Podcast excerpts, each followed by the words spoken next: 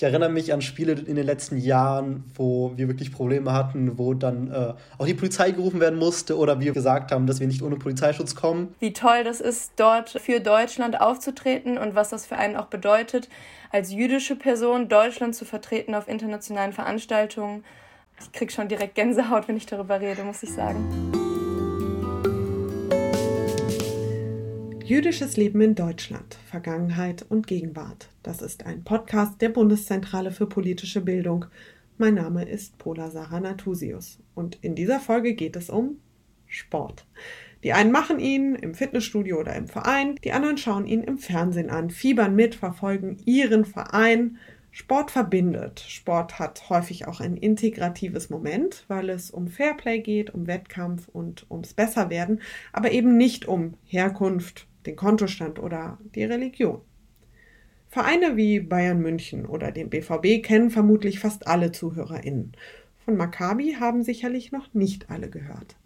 Maccabi, dahinter steckt ein Zusammenschluss jüdischer Sportvereine auf der ganzen Welt. Vor gut 100 Jahren, 1921, haben sie sich zur Maccabi World Union zusammengetan. In Deutschland gibt es knapp 40 Ortsvereine. Von Eiskunstlauf über Judo bis zu Basketball werden viele Sportarten angeboten und nicht alle Mitglieder sind jüdisch. In der ersten Folge der neuen Staffel dieses Podcasts spreche ich mit Fred Kupermann und Lisa Michailova.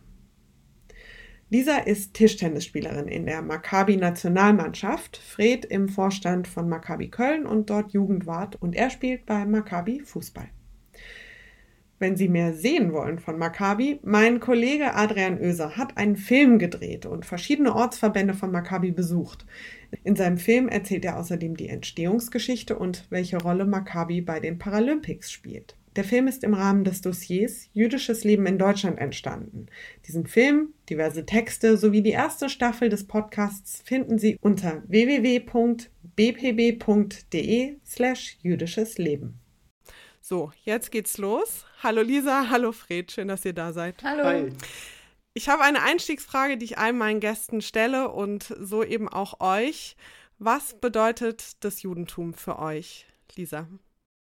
Ja, also für mich bedeutet das Judentum vor allem Kultur und Tradition und Familie. Also ähm, vor allem eben das Zusammensein eben bei Festen, das Feiern, die gemeinsame Sprache, die gemeinsamen Mahlzeiten, die man eben ähm, ja, zusammen isst und ähm, ja, eben auch die gemeinsame Herkunft, gerade ähm, als äh, jemand, der in Deutschland geboren und aufgewachsen ist, aber ähm, eben dessen Eltern aus der Sowjetischen Union gekommen sind, ist vor allem das Judentum für mich das bindende Element, wo ich mich ja darüber identifizieren kann ähm, als meine Identität und eben auch für meine Mitmenschen.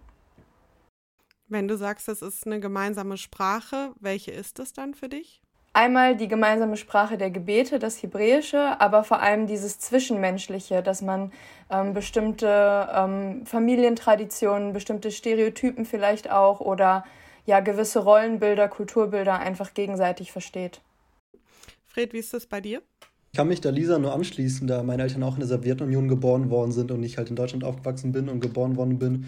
Ist das für mich eine Kultur, eine Mischung aus Religion, ein gemeinsames Sein und äh, ein gemeinsamer Gedanke und die Hilfe des Finden meiner Identität eher gesagt, da ich glaube, dass dieser Zwiespalt aus jüdisch sein, in Deutschland geboren sein, Familie aus der Sowjetunion halt doch äh, sehr schwierig identitär ist auf Dauer, ähm, aber es auf jeden Fall gut hilft und ähm, die Verbundenheit mit Personen, die auch jüdisch sind, einfach ähm, dadurch gestärkt wird. Ihr engagiert euch ja beide beim Sportverein Maccabi. Was ist dieser Verein für euch? Was macht Maccabi für euch aus?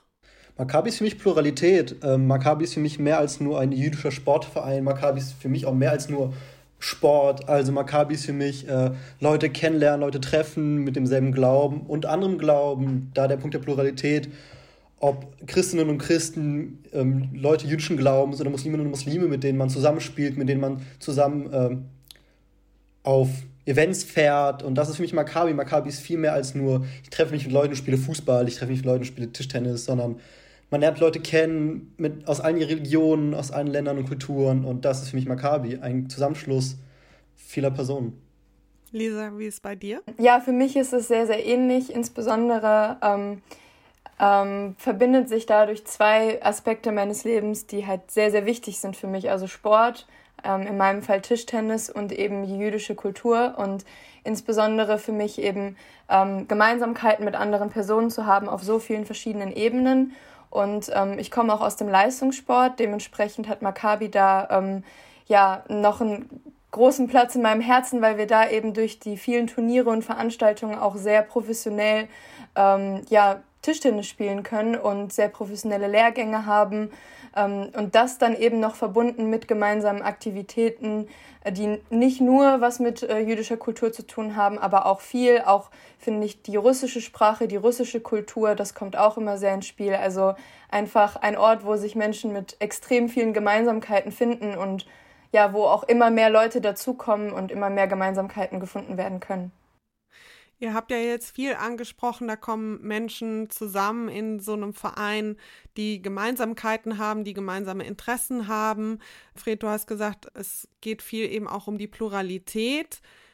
Da hätte ich jetzt auf den ersten Blick gesagt, naja, das ist ja, wenn wir über Sportvereine sprechen, sollte das ja eigentlich grundsätzlich der Fall sein, weil äh, man kommt ja zusammen, um zum Beispiel eben auch auf Turniere zu gehen und gerade dieses Fair Play spielt ja eine große Rolle im Sport. Also warum Maccabi und warum nicht ein äh, irgendein anderer Verein? Das ist eine ganz interessante Geschichte. Ich komme ja eigentlich gar nicht aus dem fußballerischen Bereich, sondern habe ja jahrelang Wasserball gespielt und durfte dann aufgrund von Verletzungen nicht mehr weiterspielen und habe dann mitbekommen, dass es in Köln halt Maccabi gibt und fand es ganz interessant und hatte somit auch die Möglichkeit, doch mehr in äh, das jüdische Leben in Köln zu schnuppern und ähm, auch Fußball zu spielen, was ich immer als Kind wollte, dann aber es aber nie getan habe. Und ich habe mich sofort wohlgefühlt, sofort verstanden gefühlt, was ich vorher in der Zeit meines Wasserball-Daseins einfach auf Dauer nicht hatte, weil einfach die Problematik mit Feiertagen einfach groß war oder auch wenn man einfach mit einem Davidstern um den Hals halt Sport macht, das nicht verstanden worden ist. Und das war bei Maccabi halt nicht so. Man kam rein, es wurde, man wurde aufgenommen und man war, alle waren gleich. Es gab nicht irgendwie, dass jemand irgendwie anders war als der andere, sondern jede Person war auf demselben Level, jede Person war gleich und es wurde niemand ausgeschlossen. Und ich glaube, das war auch das Schöne für mich, als, als ich zu Maccabi kam mit 17 Jahren. Man war sozusagen eine Familie und halt Maccabi Family ist mehr als nur ein Spruch, weil es halt wirklich mhm. so stimmt. Das klingt jetzt für mich so, als wäre das einfach ein Safe Space. Kann man das so bezeichnen? Auf Dauer ja.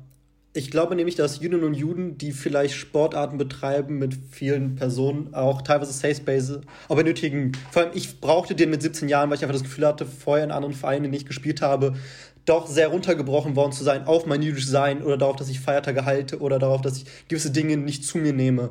Und das war sozusagen für mich dann der Punkt, okay, ich kam in, ähm, in eine Gruppe rein, in der ich sofort aufgenommen worden bin und musste mich nicht erklären, warum ich zum Beispiel irgendwie an Yom Kippur nicht spielen wollen würde oder halt irgendwie in die Synagoge gehe, an unserem höchsten jüdischen Feiertag zum Beispiel. Und das war halt sozusagen da, da wurde sofort verstanden und es war sofort das Gefühl der Gemeinschaft, was Lisa aber auch angesprochen hat, weil das Judentum auch Kultur, Gemeinschaft, Religion ist und sozusagen alle in so diesem Pott zusammen da sind. Mhm. Wir wechseln mal ganz kurz die Perspektive. Wenn ich mit Menschen, die nicht jüdisch sind, in Deutschland ähm, spreche, dann höre ich ganz häufig den Satz, ich kenne gar keine Juden, komme gar nicht mit denen in Kontakt, ich weiß gar nicht, wie ich mit denen in Kontakt kommen kann. Und dann kommt auch häufiger die Aussage so, ja, und am Beispiel ähm, wie zum Beispiel Maccabi, ähm, ja, dann ziehen die sich zurück, kommt man ja gar nicht an die ran. Wie reagiert ihr auf sowas? Also ich kann das verstehen unter dem Punkt, dass man eben einen Safe Space vielleicht braucht, wo man unter sich ist oder wo eine bestimmte Akzeptanz eben herrscht.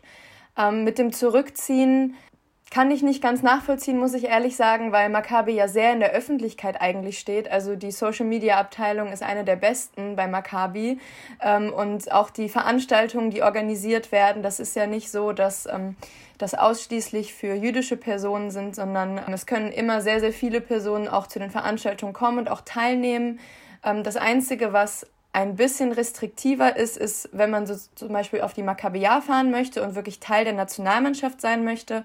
Ähm, aber selbst dort ähm, wird äh, nicht halachisch jüdisch, also nach dem ähm, Geburtsrecht sozusagen der Mutter bestimmt, wer mitfahren darf oder nicht, äh, sondern eben auch äh, Menschen, die zum Beispiel über die patrilineare Linie jüdisch sind, also nur einen Vater haben, der jüdisch ist, ähm, oder eben auch die Großeltern. Das heißt, es ist eigentlich ziemlich inklusiv. Und ähm, dass man so im Alltag nicht mit Jüdinnen oder Juden zu tun hat, hängt, glaube ich, auch häufig damit zusammen, dass man es eben nicht einfach erkennt. Also die meisten jüdischen Personen sind eben aus der Sowjetunion gekommen. Das heißt, man würde sie vielleicht zunächst als ukrainisch, russisch, weißrussisch und so weiter lesen. Und dementsprechend über Maccabi, wo diese Safe Spaces da sind, kann man sich öffentlich als Jude präsentieren. Und da ist der Kontakt auch sehr offen, würde ich sagen. Mm, ich finde es sehr interessant. Ich kann einerseits natürlich verstehen, dass man sagt, man kennt keine Jüdinnen und Juden in Deutschland, einfach mit der Tatsache, dass sie einfach nicht so viele sind. Ähm, andererseits würde ich aber niemals sagen, dass wir uns verstecken oder uns nicht, dass wir nicht auffindbar sind, einfach mit der Tatsache, wenn ich uns unsere Fußballmannschaft anschaue, rübergebrochen, ich glaube, wir sind vier Juden in dieser Fußballmannschaft und der Rest sind alles andere Nationen und Religionen. Wie Lisa es auch sagt, unsere Social Media Abteilung von Maccabi Deutschland ist super gut aufgestellt und man findet uns. Und es ist oft so für mich das Gefühl, ja, naja, wenn du uns finden wollen würdest, würdest du dir die Mühe aber auch machen. Und wenn du es einfach nicht machst, also ich laufe nicht durch Köln oder durch andere Städte und präsentiere ein riesiges Schild mit Hi, ich bin Fred und ich bin Jude. Und das macht Lisa auch nicht mit dem Schild, Hi, ich bin Lisa ich bin Jüdin. Also ich verstehe nicht ganz, weil Leute auch irgendwie das Gefühl haben, dass Jüdinnen und Juden sich präsentieren müssen mit ich bin jüdisch. Und wir sind uns alle einig, auch Jüdinnen und Juden sehen nicht alle gleich aus. Also wir sehen auch alle unterschiedlich aus und wir haben auch nicht alle Schläfenlocken. Also das ist so ein bisschen immer die Aussage, so wir kennen keine. Ja, wenn du möchtest, dann findest du schon den Weg dazu, aber du musst es halt einfach wollen. Ja, ich denke, das ist eine Frage der Hohl- und der Bringschuld sozusagen und äh, macht aber auch klar eben, wie dezidiert das äh, Bild von Juden und Jüdinnen immer noch ist in der Mehrheitsgesellschaft äh, und wie wenig die Diversität da auch ja gesehen wird. Ihr habt es eben beide schon mal so ein bisschen angesprochen, als wir über die Safe Spaces gesprochen haben, nämlich dieses man ist bei Maccabi und wird so genommen, wie man ist, mit allem, was irgendwie im Leben wichtig ist, seien es Feiertage oder irgendwie das Essen, was man isst. Ihr seid aber ja mit Maccabi nicht immer nur sozusagen unter euch, sondern ihr geht ja eben auch auf Turniere, beispielsweise auf Wettkämpfe. Gerade du, Lisa. Wie ist das, wenn ihr da auf andere Vereine trefft? Wie sind da die Reaktionen? Ja, für mich ist es sehr schwierig, weil im alltäglichen Sport, sage ich mal, im Vereinsleben, wo ich spiele, Tischtennis, da ähm, spiele ich nicht für Maccabi momentan. Das heißt, es ist nicht direkt ähm, ersichtlich. Dementsprechend ist es wahrscheinlich auch was anderes, wenn man eben eine Individualsportart macht und da eben einzelne Personen vielleicht eben jüdisch sind oder von anderer Kultur oder Religion ähm, im Vergleich zu Mannschaftssportarten, wo eine ganze Mannschaft, ein ganzer Verein ja auffällt und eben auch, wo es negative äh, Vorfälle geben kann. Also gerade im Fußball findet man das ja immer häufiger. Im Tischtennis würde ich sagen, ist das fast gar nicht der Fall. Man muss aber dazu sagen, dass äh, die Vereinsstruktur und die Ligenstruktur auf jeden Fall sehr diskriminierend in dem Sinne sind, dass man als äh, Jüdin oder Jude gar nicht die Möglichkeit hätte, aktiv an dem Sport teilzunehmen, wenn man sich streng an alle Regeln oder an alle ähm, Bräuche des Judentums halten würde. Dementsprechend, also von anderen Personen sehe ich da eigentlich gerade im Tischtennis gar kein Problem, aber so die Struktur ist auf jeden Fall auf ein ja, religionsfreies oder bräuchefreies Vereinsleben ausgelegt. Das kann man aber auch daran sehen, dass zum Beispiel Meisterschaftsspiele auch sehr häufig sonntags stattfinden. Also da wird jetzt auch gegenüber anderen Religionen nicht unbedingt ja anders gehandelt. Kannst du das gerade noch mal konkret machen für diejenigen, die sich nicht so gut auskennen, was in den Strukturen, welche Details dann da eben diskriminierend sind? Wann die Turniere und ähm, Meisterschaftsspiele gelegt sind, also die sind insbesondere in höheren Ligen eigentlich per Default sozusagen Samstagabends. Und das ist auch egal, ob es im Sommer oder im Winter ist, was jetzt für eine Jüdin nicht so praktisch ist, weil Samstagabends eben Schabbat ist, also sozusagen der Tag, wo man sich zurückzieht, wo man sich ausruht, das Pendant zum äh, Sonntag ähm, im Christentum beispielsweise. Aber wie schon eben erwähnt, sonntags gibt es auch sehr, sehr häufig äh, Spiele. Dementsprechend wird da jetzt auch nicht auf die Kirchengänger beispielsweise, ähm, ich sag mal, Rücksicht genommen. Und ähm, ja, das ist eben religionsübergreifend schwierig, die Struktur im Sport, würde ich sagen. Mhm. Fred, wie sind deine Erfahrungen ähm, als jemand, der aus dem Bereich des Fußball kommt? verschieden. Also klar, natürlich gibt es auch Vereine, die da super offen sind, die uns herzlich begrüßen und es zu keinen Auseinandersetzungen kommt, aber ich kenne halt beide Seiten der Medaille und ähm, ich erinnere mich an Spiele in den letzten Jahren, wo wir wirklich Probleme hatten, wo dann äh, auch die Polizei gerufen werden musste oder wir vorneweg gesagt haben, dass wir nicht ohne Polizeischutz kommen. Warum? Ich glaube, das ist auch sehr viel Social Media bedingt gewesen, dass wir schon vorher sozusagen das Gefühl bekommen haben, wir sind nicht erwünscht, weil jüdische Vereine von gewissen Mannschaften einfach in den letzten Jahren von uns doch sehr angegangen worden sind. Also ob ich mich an äh, wirklich tätliche Angriffe erinnere im Spiel oder außerhalb des Spiels oder Beleidigungen, äh, die ich hier gar nicht reproduzieren möchte, gab es und wird es leider, glaube ich, im, im Breitensport auch immer geben. Vor allem in der Kreisliga sozusagen, in den untersten Ligen. Ähm, das ist natürlich super schade, weil wir natürlich auch überall hinfahren und einfach nur Lust haben, Fußball zu spielen und wir gar nicht mit dem Gedanken irgendwo hinfahren, ey, wir sind ein jüdischer Verein und wir repräsentieren, das Judentum, sondern wir fahren einfach hin, weil wir Maccabi Köln sind. Wir sind halt einfach ein Sportverein, der halt irgendwie jüdischen Bezug hat, aber wir fahren ja nicht hin als Jüdinnen und Juden. Und klar kam es dann zu Antisemitismus, Auseinandersetzungen, äh, Polizeieinsätzen, Treffen vor den Sportgerichten gab es auch. Also es gibt beide Seiten der Medaillen. Ich kann nicht nur äh, von Schwarz und nur von Weiß reden. Es gibt je nach Mannschaft alles. Das wird auch gestützt durch eine Umfrage, die Maccabi Deutschland ähm, im vergangenen Jahr durchgeführt hat unter 300 SportlerInnen von Maccabi.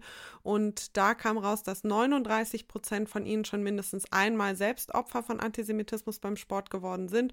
Und beim Fußball waren es sogar 68 Prozent. Also das deckt sich ja mit dem, was du gerade erzählst. Ich würde gern trotzdem da noch mal ein bisschen mehr ins Detail gehen, damit man sich der Tragweite bewusst wird. Wenn du sagst, das kommt auch viel über Social Media, zum Beispiel Vorspielen oder es geht dann um Polizeischutz.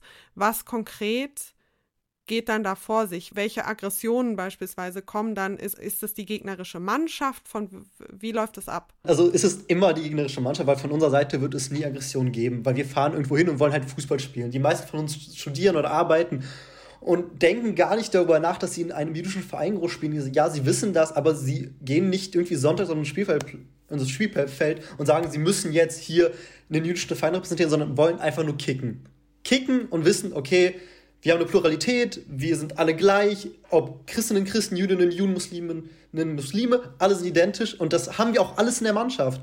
Und dann kann es, dann wissen wir zum Beispiel, wenn wir in der Vorrunde schon gemerkt haben, okay, da sind antisemitische Äußerungen gefallen oder wenn wir wissen, dass gewisse Vereine ähm, nicht gut gegenüber Jüdinnen und Juden stehen oder die Trainer da nicht positiv gegenüber stehen, dass wir da vorher schon versuchen, uns selber zu schützen, weil natürlich es Krankenhausaufenthalte von Spielerinnen und Spielern von uns gab, also Spieler eher. Und das müssen wir halt einfach schützen. Das kann nicht sein, dass wir noch teilweise so eine Angst haben müssen, gegen gewisse Vereine zu spielen. Obwohl ich es gar nicht Angst nennen würde, weil wir fahren hin mit einer breiten Brust, weil wir gesagt haben so, okay, wir spielen Fußball und scheißegal, was passiert, aber wir natürlich geschützt werden wollen. Und ich bin ehrlich, so was ich merke, ist es meistens auch, dass gar nicht die Jüdinnen oder Juden beleidigt werden. Beim Fußball zum Beispiel bei uns war es so, sondern ich oft gespielt habe und ich gemerkt habe, dass äh, meine muslimischen Mitspieler beleidigt worden sind als Juden oder ähnliches. Und es dann immer sozusagen so ist, dass die als erstes auf die Gegenspieler losgehen und denen versuchen zu erklären, okay Leute, wir spielen Fußball, wir sind jetzt nicht dafür da, irgendwie Religionskritik auszuüben, was meistens auch gar keine Religionskritik ist. Und ähm, das ist sozusagen das, was wir immer versuchen, weil wir auch super viele schon erlebt haben. Wären diese Erlebnisse nicht da, hätte ich gesagt, so, hey, alles fein im Sport, aber wir sehen das ja zum Beispiel auch bei dem Olympioniken, der im Judo ähm, teilweise nicht kämpfen durfte, weil er Israeli ist. Das war ein Vorfall, auf den du da ähm, zu sprechen kommst bei den letzten Olympischen Spielen, wobei das ja im Grunde genommen schon fast stellvertretend steht für diverse Vorfälle, die es immer wieder gibt, wo sich Gegner und Gegnerinnen äh, weigern, gegen israelische Sportlerinnen anzutreten und dann ähm, die Wettkämpfe nicht stattfinden können. Du hast jetzt gerade schon gesagt, das geht teilweise von den Spielern aus, teilweise auch von den Trainern. Ähm, nehmt ihr da irgendwie regionale Unterschiede wahr? Oder ist das quasi ein ziemlich flächendeckendes Problem? Es ist kein flächendeckendes, es ist ein Vereinsproblem. Ich würde es nicht flächendeckend nennen, weil wir haben super viele Spiele wirklich, die super laufen. Da gibt es keine Probleme, außer halt die sportlichen, dass man sich neckt. Das kennen, kennen wir alle, das ist normal. Aber dass dann antisemitische Äußerungen kommen, würde ich sagen, ist oft vorhersehbar schon, also leider oft vorhersehbar und meistens passt es dann auch. Und das würden wir natürlich auch uns nicht wünschen, aber manchmal wissen wir, okay, vielleicht ist es doch einfacher, wenn wir vielleicht Polizeischutz anfragen oder halt sagen, dass wir vielleicht den Spieltag verlegen wollen, weil ich kann mich von vor zwei, drei Jahren hatten wir einen Spieltag abends, äh, irgendwie, irgendwie in der Winterzeit abends um 21 Uhr und waren ähm, gegen einen Gegner dran, bei dem wir schon ein mulmiges Gefühl hatten, weil wir immer wieder Spiele gegen die hatten und dieser Verein aber sich generell etwas in eine weite Richtung bewegt hatte, die sozusagen nicht dazu passt zu einer Pluralität. Und wir dann gesagt haben, okay Leute, vielleicht sollten wir da nicht ohne Sicherheitsschutz einfach hin, was super schade ist, weil wir gerne einfach kicken wollen. Wir wollen nur kicken. So. Ja, und ihr seid ja jetzt beide ähm, erwachsen, ihr seid beide Anfang 20. In Sportvereinen sind aber ja auch Kinder und Jugendliche. Lisa, du bist ja auch Trainerin. Und wenn man sich vorstellt, Kinder oder Jugendliche müssen unter Polizeischutz zu einem Wettkampf von einem Hobby, etwas, was ihnen eigentlich Spaß macht, wo sie ähm, eigentlich, man kennt das vielleicht selber aus der eigenen Kindheit, einfach nur eine gute Zeit verbringen wollen. Was macht das mit denen? Ja, also ich denke, dass ähm, gerade für die Kinder, die, also für die jüdischen Kinder, das eigentlich keine Überraschung ist, sondern gerade wenn diese jüdischen Kinder auch regelmäßig in die Synagoge gehen, dann sind sie den Polizeischutz ja eigentlich schon gewohnt. Also vor jeder Synagoge in Deutschland sollte oder steht ein Polizeiwagen und vor ähm, Feiertagen deutlich mehr. Ich denke, ähm, dass das den Kindern, gerade wenn sie sehr jung sind, zeigt, inwiefern sie möglicherweise unterschiedlich sind sich ähm, ja eben abheben oder untergeordnet werden von anderen Personen. Aber ich finde, dass gerade Maccabi da sehr viel Arbeit zu leistet, das vernünftig aufzuklären. Also auch ein Punkt, warum ähm, man sich vielleicht für einen Maccabi-Verein entscheidet im Vergleich zu einem nicht-jüdischen Verein, ist eben die Projekte, auch gerade für die Jugend, die dort gemacht wird. Also sehr viel Aufklärungsarbeit, auch ähm, nicht nur was Antisemitismus angeht, sondern auch für Prävention sexueller Gewalt. Also da werden auch die Trainer und Betreuer sehr, sehr gut geschult.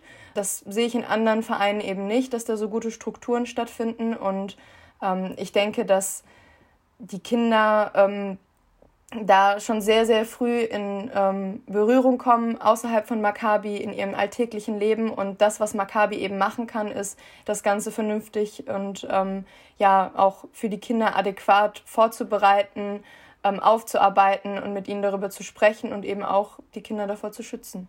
Das heißt, quasi aus den schlechten Erfahrungen heraus ist bei Maccabi das Fairplay besonders wichtig? Genau, also ich würde sagen, gerade weil die jüdischen äh, Mitglieder im Verein, ja, da das für die meisten bereits alltäglich ist, wird, ähm, wird das gerade durch den Sport eben diesen und auch den Zusammenhalt, der dadurch gestiftet wird, kann das eigentlich, ja, die Angst nehmen oder Unterstützung auf jeden Fall bieten, eher anstatt ähm, dass, da, dass man dadurch verunsichert wird, mit Polizeischutz ähm, zum Spiel zu gehen. Ich glaube, insgesamt ist das eigentlich eine viel sicherere Methode, als sich komplett davon zu entfernen, beispielsweise. Darum geht es auch in dem Film, den ich anfangs angesprochen habe. Da sagt nämlich Alon Meyer, der Präsident von Maccabi Deutschland, dass Maccabi bedeutet, sich für das Gute einzusetzen. Das würde ich jetzt mal quasi dem anhängen. Du hast eben, Lisa, schon mal die Maccabia angesprochen. Vielleicht kannst du gerade noch mal kurz erklären, was genau sich dahinter verbirgt. Genau, also die Maccabea ist die drittgrößte Multisportveranstaltung weltweit. Wir alle kennen die Olympischen und Paralympischen Spiele. Ähm, vielleicht kennt der ein oder andere von euch dann noch die Universiade, also die Olympischen Spiele für Studenten und Studentinnen. Das ist eben die zweitgrößte Multisportveranstaltung und die drittgrößte ist eben die Maccabea. Die findet alle vier Jahre in Israel statt und dort äh, treffen sich dann um die 10.000 Sportler aus eben allen olympischen Sportarten und tragen dort eben die Wettkämpfe aus. Das Ganze wird dann noch ergänzt durch die European Maccabi Games, also die europäische Variante. Ja, der Hintergrund dessen ist zum Beispiel eben auch, dass ähm, jüdische Sportlerinnen und Sportler in der Vergangenheit sehr häufig ausgeschlossen wurden aus Sportveranstaltungen und eben auch aus Vereinen. Und ähm, zum Beispiel mit dieser Veranstaltung kann man eben ein riesig großes, tolles Event organisieren, äh, machen und eben den jüdischen Sportlern auch die Möglichkeit zu geben, da ihre Erfolge und ihre Leistung zu zeigen. Und Also das ist wirklich das, was mir an, an Maccabi Deutschland oder an, der, ähm, an Maccabi generell mit am meisten gefällt. Die Turniere darüber, darüber könnte man noch eine ganz eigene Sendung machen, finde ich. Wie toll das ist, dort ähm, international für Deutschland aufzutreten und was das für einen auch bedeutet, als jüdische Person Deutschland zu vertreten auf internationalen Veranstaltungen ja, also das ist auf jeden Fall, ich kriege schon direkt Gänsehaut, wenn ich darüber rede, muss ich sagen. Was bedeutet es denn für dich, äh, Deutschland da zu vertreten als jüdische Sportlerin? Ja, also da kommen natürlich immer wieder sehr viele Fragen auf, also auch von anderen Nationen. Ähm, ah, Maccabi, das gibt es in Deutschland und ihr seid so eine große, ähm, ja, so ein großer Verein und so viel und es bedeutet so ein, ja, so ein Überwinden der Geschichte irgendwo auch, weil meine Wurzeln sind jetzt nicht aus Deutschland, aber ähm, ich bin in Deutschland geboren, in Deutschland aufgewachsen und 2015 meine ersten European Maccabi Games, da sind wir in das Stadion in Berlin eingelaufen. Das war das Olympiastadion und das war eben das äh, Stadion, das äh, damals im Dritten Reich auch erbaut wurde, glaube ich, und aus den ähm, 1936 die jüdischen Sportler eben ausgeschlossen wurden. Und da einzulaufen als Host Nation sozusagen, und zu zeigen, okay, wir sind an einem Punkt der Geschichte angelangt, wo wir das Alte überwunden haben oder versuchen zu überwinden oder zumindest symbolisch hier ja einen Auftritt gezeigt haben und gezeigt haben, wir lassen nicht nur jüdische Sportler teilnehmen, sondern wir lassen sie sogar in diesem Stadion teilnehmen und sie repräsentieren auch noch die komplette jüdische Community in Deutschland. Also das war auf jeden Fall so ein starker Akt, würde ich sagen. Mhm. Hatte das einen positiven Einfluss auf dein Verhältnis zu Deutschland oder war das Verhältnis sowieso schon gut?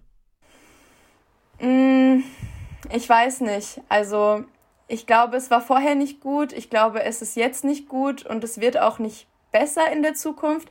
Das hat aber nicht unbedingt die Gründe, ähm, also bestimmte antisemitische Gründe oder Gründe in die Richtung, sondern ich glaube, dass die Corona-Politik ähm, und die aktuelle Pandemie und so weiter ganz, ganz viele andere Probleme auftut, die auch damit zu tun haben.